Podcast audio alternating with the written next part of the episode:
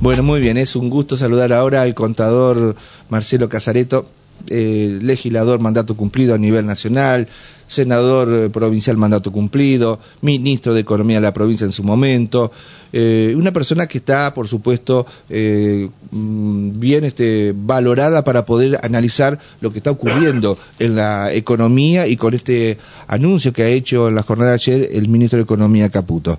Hola Marcelo, un gusto, buen día. Acá con Omar Bravo, Geraldine Smith, te molestamos. ¿Cómo andás? Hola, ¿qué tal? Un gran saludo para ustedes. Bien. Eh, ese hola, ¿qué tal? Me hace acordar a una amiga tuya, a Cristina. hola, ¿qué tal? ¿Todo bien? No, no, no. Ah, bueno.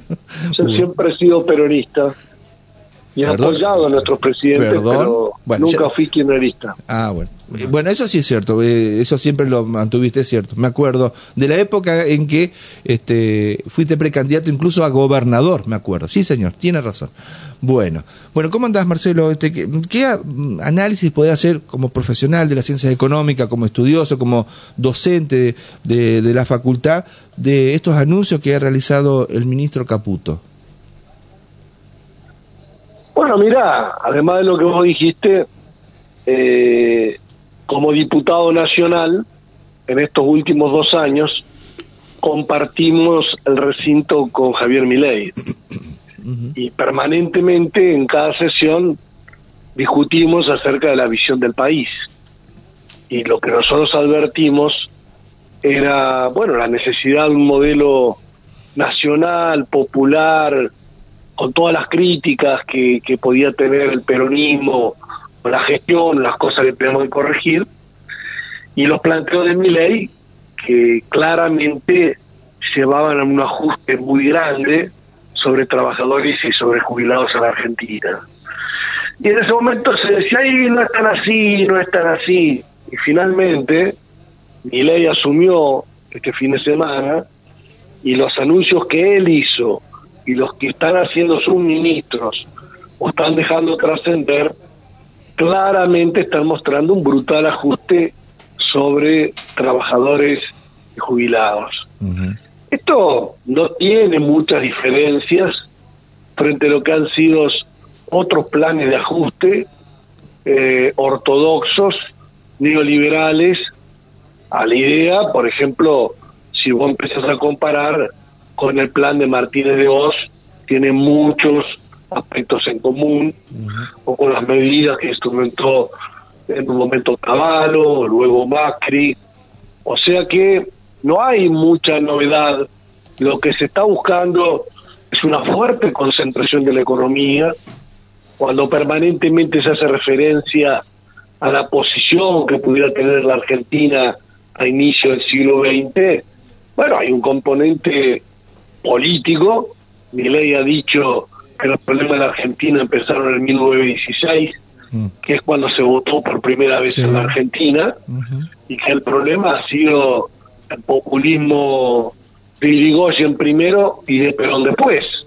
Así que, bueno, esto es una discusión que viene hace mucho tiempo y las ideas que se plantean son ideas que ya fracasaron en la Argentina, que son de un momento que los argentinos eran muy poquitos, tal vez dos millones, tres millones de habitantes, y hoy la Argentina tiene 46 millones de, habitantes y necesita, además de tener el campo de un modelo agroexportador como tenía en aquel momento, necesita tener un esquema industrial, un esquema de ciencia y técnica, un esquema universitario que claramente mi ley lo quiere. Entonces, las medidas van por ese lado liberar los precios, liberar el dólar, recortar las obras públicas, recortar los fondos a las provincias, eh, recortar el nivel de subsidios, produciendo un aumento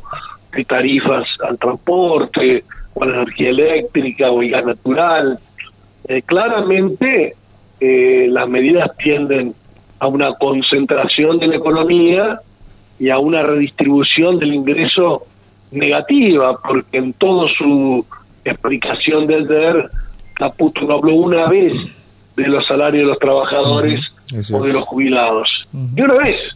O sea que esta liberación de los precios, calcula que si la gente se quejaba con la medida de Alberto Fernández o Massa, porque la plata no le alcanzaba, ahora le va a alcanzar mucho menos, porque va a haber una aceleración inflacionaria sin su contraparte de aumento salarial. Mm. Marcelo, mm, por eso, uno te convoca porque más allá de tu pasión por el peronismo y de haber sido legislador hasta hace pocos días, eh, por haber estudiado la economía, por estar este, justamente analizando los distintos conflictos económicos en la Argentina a nivel eh, internacional, según dice Caputo y según dice Milei, con este, esta dureza, este plan económico, y recién lo hablamos con Omar, eh, ¿podrá haber alguna luz allá en el final de este túnel para salir adelante y que se enderece la trágica gestión que le entregó y la herencia, o sea, bla, bla, las zarazas que dicen, viste, de la herencia, y que de esa manera se podrá corregir las variables económicas y que la Argentina comience a salir adelante? Bueno, ¿cuál sería un buen gobierno a tu criterio? Para mí, el de Néstor Kirchner, el primer gobierno de Néstor Kirchner fue muy bueno. No, pero sacale el nombre de la No, te digo, porque el, hombre se manejaba con los dos pesos que tenía. Bueno, pero un gobierno que por un lado, si vos te remitís a esa a ese periodo, una característica que tenía superávit gemelos. Claro. Tenía superávit eh, a nivel del Estado y tenía superávit a nivel comercial en la relación de Argentina con el mundo. Pero básicamente lo que uno tiene que tener como un objetivo de política económica es, por ejemplo, crear empleos. O sea, el horizonte que vos ves es que estas medidas van a crear más empleo o menos. No sé, yo me quedo con esa figura de que es la luz de frente. No sé si es la luz de la salida del túnel o el tren que te viene para, para atropellarte. No, pero que no hay ninguna luz. Si vos lo que estás diciendo es que vas a recortar las obras públicas, vas a eliminar las obras públicas, inmediatamente vas a tener un, ahorro tal vez en términos financieros, pero al mismo tiempo vas a tener 250 mil trabajadores que están trabajando en obras públicas y que no vas a mandar a la calle. Si recortas todo, si recortas la mitad, será la mitad de esa gente. Entonces, al paralizar la obra pública, paralizás toda la industria vinculada al sector de la construcción. Entonces, vas a tener menos nivel de económica y vas a tener menos trabajadores con empleo, con todas las derivaciones que eso tiene. Entonces, ¿a vos te parece que es una luz al final decir que va a haber más desempleo en la Argentina? ¿Y la, experiencia? Hoy, hoy tiene una desocupación de 5 o 6% en los momentos del fin de la convertibilidad que tanto añoran, llegamos a una desocupación del 23% en la Argentina. Yo entiendo que haya jóvenes que digan, no sé, no sé, no me expliqué nada, Javier, no me expliqué nada. Y tampoco el Casareto diga nada, porque yo estoy cansado, ni nada, estoy enojado. Mira, hermano, lo que pasa es que quienes tenemos algunos años, podemos analizar las consecuencias de cada medida y un ajuste neoliberal va a tener tal vez un mejor país para un grupo de argentinos que va a tener la posibilidad de dolarizar sus ingresos o de poder exportar o de poder acceder a consumos como viajes al exterior, a consumos en dólares y demás, y va a tener una inmensa mayoría que no, porque evidentemente se va a desequilibrar. Imagínate vos, un empleado público de Paraná, ¿Qué le toca de todo esto? Y del tema sueldo nadie dijo nada hasta ahora, Marcelo. Nadie ha hablado. y bueno, y entonces, cuando vos venga la medida nacional y le diga a los gobernadores, y hay que adherir a todo esto, eh, Milay lo dijo muy claro, yo no voy a aplicar la motosierra a lo loco, sino que la voy a aplicar ajustando con la inflación. Entonces te va a dejar los sueldos congelados y los aumentos te van a empezar a pegar todo a nivel salarial. Entonces, vos tenés inflación del 8% en el mes, aumento salarial cero, inflación del 10, aumento cero, inflación, no sé, del 12 dice que va a crecer, 14, no sé, y va a seguir creciendo, y con los sueldos congelados. Si ya con el gobierno anterior tenías problemas, ahora vas a tener recontra problemas. ¿Dónde está el luz final? No hay ninguna esperanza. O sea, lo que va a haber es una concentración de ingresos y la vida mucho peor. A ver, vos de tu posición política, ¿coincidiste con los 90? No. ¿Vos, viste las consecuencias en términos de caída económica? Nefastas. Bueno, ¿y por qué abrir una luz al final del camino? Ahora, otro te puede decir, los 90 no había inflación. Mm. Es cierto, cuando hubo un ajuste en el 91, se fue al 1 a 1 y después de algunos meses de sueldos congelados, se llegó a una inflación parecida a cero. En el recuerdo de lo que es la actividad económica, los menores niveles de inflación fueron años 99, 2000 y 2001. No hubo inflación, hubo deflación. ¿Vos te acordás que caía el valor, el valor de los precios? Ahora, también acordate que no había un peso en la calle y que no había nada para... Y las provincias tuvieron que emitir bonos. A esa Argentina queremos ir. Vuelta a los federales, vuelta a los patacones, a los LECOR, a los LECOR, a los ECANCOR, a los BOCANFOR. Yo me acuerdo de todos esos bonos que existían en la provincia. Cuando vos sacás el circulante y no le pones dinero en el bolsillo del trabajador, las provincias después tienen que terminar emitiendo bonos. Omar. Sí, Marcelo, ¿qué tal? Omar te saluda. Acá empezamos a hablar también de la rebaja de ganancias, de cambiar la fórmula de las jubilaciones. Pase por decreto aparentemente ahora. Claro, y por el otro lado, para el campo que estaba pidiendo este dólar alto, parece que tampoco lo satisface, ¿no? Porque tienen como un sabor agridulce en función de que ahora eh, nos vamos a encontrar con que las economías regionales van a tener también una alícuota del 15% para todos los productos. Esto indudablemente hace que uno vaya observando que entramos en un espacio de tiempo en el cual empezamos a, a tener una gravedad de lo que en principio pareciera que hay una parte de la sociedad todavía que no se da cuenta, ¿no? En, en función de todas estas medidas. Sí, o por ahí votó pensando en otros valores. Estoy cansado, no quiero ver los peronistas, no me traiga masa, o qué sé yo, el otro. Mira, yo voy a votar un cambio, que la cosa cambie. Sí, pero el cambio es negativo para vos. Si tenés problemas hoy, vas a tener más problemas no, no me importa, yo quiero. Estoy cansado, estoy cansado. Eso fue un poco la, la votación de agosto, de octubre y de noviembre. Ahora, vamos uno por uno. La baja de impuestos que hicimos este año, bajar el impuesto a las ganancias de los trabajadores y, y bajar el IVA a los trabajadores, lo impulsó nuestro gobierno. ¿Y sabe quién lo votó en el Congreso? Mi ley lo votó. ley lo votó a favor. ¿Ustedes quieren que yo le mande el discurso de mi ley? Se lo mando, ¿eh? Sería interesante tenerlo. ¿eh? le, convenía eh, demagógicamente en ese momento aprobarlo. No, bueno, viste, pero entonces en septiembre, en octubre, él habla del Congreso y dice, yo estoy de acuerdo con esto, y dos meses después le dice, y yo lo voy a eliminar. Una inconsistencia total. Perfecto. Número dos, hablaste de la fórmula de ajuste de los jubilados. Nosotros tenemos en, en, la sanción de ley una ley que ajusta las jubilaciones en un promedio entre el aumento de la recaudación y el, el aumento de los salarios. Si ustedes se acuerdan, yo presidí la comisión que hizo el dictamen con el proyecto de ley que hoy está vigente. Esto es ley de la nación votada por el Congreso.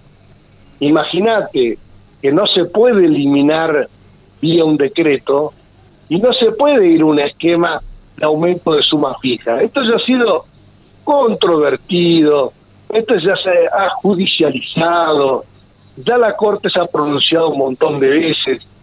Eh, no se puede tener un ingreso eh, creciente por parte del sistema previsional y, pretender dar aumento de sumas fijas sin guardar la proporcionalidad.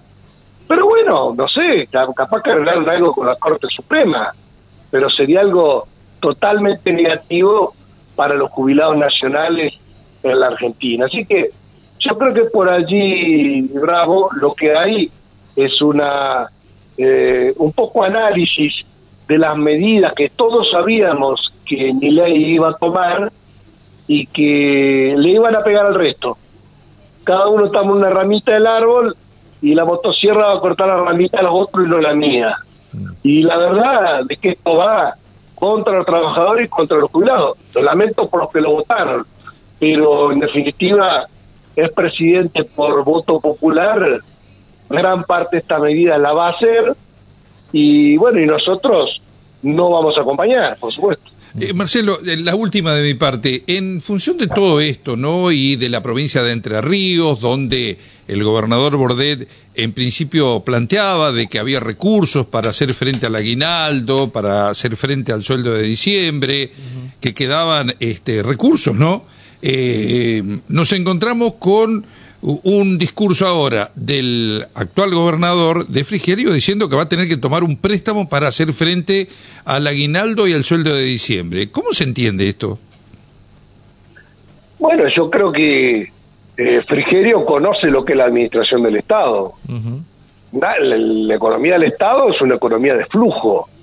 Todos los días entran y sale plata. Nadie te deja la plata en tu lata para que vos al asumir a los 20 días para tal cosa, a los 30 días tal otra, a los 40 días tal cosa. Y Eso en Rosario del Tala pasa esas cosas, ya en Maciá, por ahí. Y por eso, pero entonces yo lo que digo es, eh, este terrorismo que se está haciendo contra los trabajadores y los jubilados en Entre Ríos. ¿Sabes cuándo vamos a saber la verdad? A ver. Cuando llegue el momento y los aguinaldos se paguen o no se paguen y los sueldos se paguen o no se paguen. Claro. Entonces, eh, claramente Bordet hubiera podido cumplir los salarios de noviembre, que lo hizo en el inicio de diciembre, hasta hubiera podido pagar el medio aguinaldo tal vez en forma anticipada, y este recurrir a mecanismos financieros con el agente financiero, con el Banco de Unidos, lo hacen todos los gobiernos todo el tiempo. ¿Me entendés? O sea, girame este mes que te va el aguinaldo, te devuelvo el mes que viene, ¿Entendés? Eso es una cosa normal, para eso la provincia tiene un agente financiero. Y ahora eh, se acordó de que se pague antes de las fiestas, se va a pagar el aguinaldo, y entonces ustedes dirán ahí, pero ¿quién tenía razón? O sea, la plata estaba. Bueno, entre la plata que estaba, más los ingresos previstos el día siguiente, la plata terminó estando. Y cuando a fin de mes se pagan los salarios de diciembre, este, vas a ver que realmente se paga. Ahora, lo que es el giro, no giro que vos tenés con el Banco Terreno, eso es un tema operativo del secretario de, Hacienda. Lo que no podés hacer vos como gobernador, se lo digo a Frigerio, es generar incertidumbre sobre un trabajador que gana 300 mil pesos. Claro. Ah. Claro, voy a decir un terrorismo eh, eh, de asustar, eh, de, provocar justamente esa sensación de, de inestabilidad. Claro, porque esto lo sabe mi abuela que está muerta. Frigerio dice, a ver, ¿cómo viene la pauta salarial de este gobierno que terminó? Bueno, había hecho un acuerdo con ajuste cada tres meses, qué sé yo, en las paritarias, y decían, de la inflación que ve, te la vamos a dar un poquito más. Y en este año tan eh, complicado, eh, terminó de la inflación que iba en el mes a mes, eh, terminó con la pauta de salario, la inflación más, creo que cinco puntos por arriba de la inflación. Entonces, ¿qué es lo que van a decir? Ah, tu PCN, comer y demás, hacia adelante. Si esto lo pudo hacer Bordet, que en definitiva optamos por un cambio para mejor. O sea, si bien Frigerio, que lo que nos dio Bordet no va a dar más. Y entonces el Frigerio, ¿qué hace? Abre el paraguas y dice, bueno, no sé, la plata no está. Bueno, este es nuestro momento. Y no, si no ni siquiera tengo para pagar el aguinaldo, ¿cómo querés que te dé más aumento? O sea, el objetivo que está planteando es un objetivo de, eh, una pauta este, de aumento salarial y a jubilados mínimo diferente ¿no? claro muy bien Marcelo ¿dónde te vamos a encontrar ahora? Eh, vos vas a seguir seguramente siendo docente de, de la universidad, este, referente del peronismo, porque vas a tener la posibilidad de opinar, quién te puede quitar lo bailado hasta el momento, eh, y dónde eh, vas a incursionar, en qué sector. ¿Viste? Porque ahora hay todo un debate en el peronismo. Eh, empezó Diamante pidiendo la banca de la eh, de Mariel Ávila eh, por una cuestión de que quedaron afuera ellos. Eh, vienen otros reclamos, críticas. Una este, parecida también de UPCN. UPCN también están en esa tónica de hacer este, una especie de autocrítica. Bueno, no sé a dónde te podemos insertar a vos ahora. Bueno, eh, yo quiero aclarar porque anoche daban mi opinión en Buenos Aires en un canal y decían el diputado nacional. Ya no soy más. vos sos mandato cumplido. Claro. Mandato cumplido. Exacto. Este, lo que pasa es que alguno está acostumbrado a verme en ese rol y dice. ¿qué te sigue? No, no, yo terminé. Yo, bueno, te di de alta esta semana pasada eh, mis cargos en la universidad, así que vuelvo a mi tarea como docente universitario, en la cual tengo más de 30 años de. Y, ¿Alguna, supuesto, ¿Alguna asesoría, Marcelo, digamos, en la Cámara de Diputados? intendencia, ¿por qué no? Porque, no, que podría ser factible, claro, con legisladores que eh, siguen con su mandato o ingresaron, digamos, ¿no? Por ejemplo, eh, ¿está la posibilidad? Mira, yo este año decidí no ser candidato a nada. Así que no fui candidato nacional, provincial ni municipal. Ujú. Respaldé a Massa, a Bala, a Rosario Romero, a todos los que fueron candidatos. Este, pero mi decisión fue trabajar en mi profesión y en mi carrera docente universitaria. Y por supuesto, seguir trabajando en política. O sea, eso va con uno todo el tiempo. Así que cargo, no, no voy a tener ningún cargo. Ahora, si vos me decís, eh, me llama, qué sé yo, Rosario Romero, que hablamos el otro día, y sí, por supuesto, me voy a reunir, voy a tratar de dar una mano, pues no es intendenta, trabajamos para que llegue hasta acá. Pero si me llama eh, legisladores provinciales o nacionales, también lo haré, pero Claro. desde mi profesión, Claro. eh, trabajando en mis cosas. Y después de lo otro, eh, en realidad no veo que haya mucha discusión política. Y en esos comunicados que ustedes hablaron, veo más un reclamo por una banca de diputados. Sí, sí, sí, Digamos, Ujú. no hay una cuestión política. O sea, me, me llamó la atención que, que pusieran mí, nombre propio. No me da para mí, no estoy contento. Claro, no, me llamó la atención que pusieran nombre propio. ¿Quién debía dejar la banca? Eh, No cualquiera, ¿viste? Sí, por eso, pero cuando vos proyectás eh, que van a entrar 18, bueno, ganás, y el 19 dice, y para mí, y el 20, y para mí. Claro. Y ahora que perdiste. No, le- lo mismo le pasó, por ejemplo, a un amigo tuyo y mío, que Daniel Coche, quedó afuera y bueno, ahí está, y vuelve a su empresa privada en Nogoyá, me dijo, y, y va a seguir laburando. ¿Qué, qué, qué va a hacer? ¿Perdieron y perdieron? No, Y no. claro, pero imagínate que saca un comunicado pidiendo la renuncia de, qué sé yo, de sí. Creto, de Bailo. ¿no? Sí, por decir. Claro, me no, parece que es un cuestionamiento más político y ayer hablando con Derrichón... Ayer lo- hablamos con lo- Derrichón Lo justamente planteó de esa manera, es Sí. también un mensaje hacia la figura de, de Bordé, ¿no? Me parece, parece que pasa por ahí. Ah, bueno, pero eso son otras cosas. Yo tengo otra posición política, ¿entendés? De construcción Yo- política en todo caso. Yo siempre gano y pierdo con los míos, ¿entendés? Y bueno, y en este año no fui candidato a nada, entonces Está bien. no puedo yo enojarme con los que sí llegaron a algo y decir por qué está este y no el otro. Claro. Que si yo hubiera querido ser candidato a gobernador, me hubiera presentado. Claro. Eh, pero- si hubiera pero- querido ser candidato a intendente, me hubiera presentado. Claro. Marcelo, pero vos ganaste en el torneo interprofesional, ¿o no? Ah, a veces gano, a veces pierdo. Pero qué bárbaro, encima. Y dicen Pero que bueno, 17 goles. bueno. Anoche, anoche jugamos, tarde terminamos. Ajá. Perdimos 5 a 2. Y sí. Pero hice un gol. Eh, bueno, sos el, Así que llevo el como- optimista del gol, sos vos.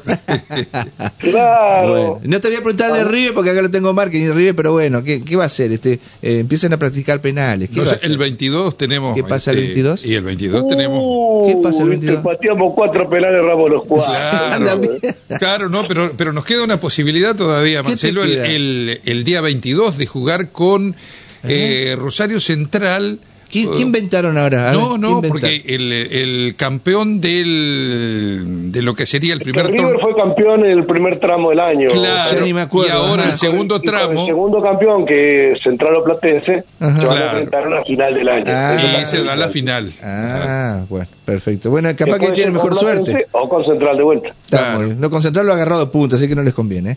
Bueno, Marcelo, eh, gracias por habernos atendido. ¿eh? Un gusto como siempre y si no nos vemos, felices fiestas. Bueno, gracias, querido. Un abrazo para todos. Gracias. ¿eh?